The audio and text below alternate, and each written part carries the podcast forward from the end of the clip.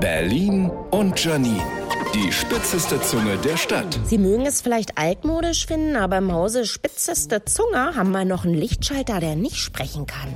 Und wenn meine Tochter und ich kommunizieren, öffnen wir noch ganz klassisch den Mund. Wenn ich mir ankicke, was es auf der IFA so an Technik gibt, habe ich das dringende Bedürfnis, mich in das Kinderzimmer meiner Kleinen zu setzen und ein Jahr lang mit der Holzkugelbahn zu spielen. Nein, ich möchte im Restaurant nicht mein Essen auf dem iPad bestellen. Und ich will mir auch keine blöde Uhr ums Handgelenk binden bin, die mein Ess- und Schlafverhalten überwacht. Das eh immer falsch ist, damit ich mir noch mehr Produkte kaufe, damit ich endlich perfekt bin. Und wie groß soll ein Fernseher eigentlich noch werden? Meine These, je größer der Fernseher, desto kleiner das Gehirn. Bringt mal was Sinnvolles auf den Markt. Ein Kühlschrank auf Rollen zum Beispiel, der per Fernbedienung zur Couch gefahren kommt. Danke.